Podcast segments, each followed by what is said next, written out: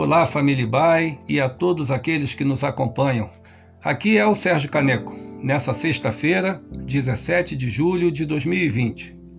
Hoje estamos finalizando a nossa reflexão sobre pequenos gestos e atitudes que podem fazer grande diferença na nossa própria vida. As profundas mudanças de valores e mentalidade que este tempo está nos trazendo, certamente que estão redefinindo hábitos e influenciando comportamentos.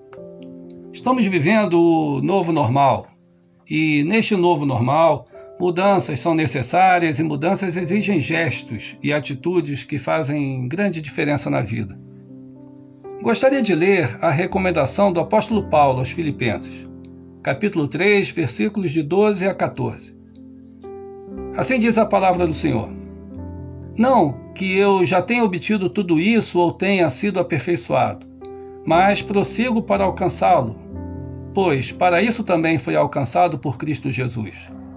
Irmãos, não penso que eu mesmo já o tenha alcançado, mas uma coisa faço: esquecendo-me das coisas que ficaram para trás e avançando para as que estão adiante, prossigo para o alvo, a fim de ganhar o prêmio do chamado celestial de Deus em Cristo Jesus. Nós fomos projetados para vivermos com Deus na história e na eternidade. Esse é o contexto do texto, a soberana vocação. Quando o pecado se manifestou em nosso desejo de autonomia, quebramos a nossa comunhão com Deus e fomos arrastados para uma desordem espiritual e emocional.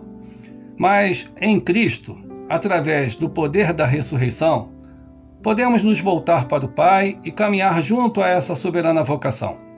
No entanto, ainda não chegamos lá Ainda não somos perfeitos, é o que Paulo afirma. No entanto, ele diz como continuamos, esquecendo das coisas que ficaram para trás. Mudança exige um divórcio com o passado. Essa é uma atitude que fará grande diferença em nossa vida. Não estamos falando em varrer da memória, mas em deixar de ser influenciado e controlado pelo passado. Imagine que a nossa vida é uma linha do ponto A ao ponto Z. O que Paulo está dizendo é que ainda não chegamos no ponto Z, mas também não estamos no ponto A. Existe um progresso e deve ser celebrado. E olha que o passado do apóstolo Paulo não era um dos mais limpos, mas ele estava convicto de que o passado não atrapalharia seu futuro. Carregar o passado é um fardo muito pesado e desnecessário. O autor aos Hebreus escreveu que temos uma corrida para correr e que nessa corrida não podemos ter fardos pesados. Vamos ler o texto? Assim diz a palavra.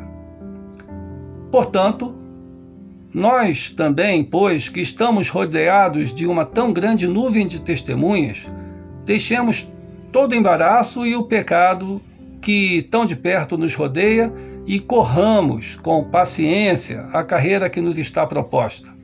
Hebreus 12, versículo 1. Nutrir as experiências ruins do passado é um embaraço para a corrida que nos está proposta.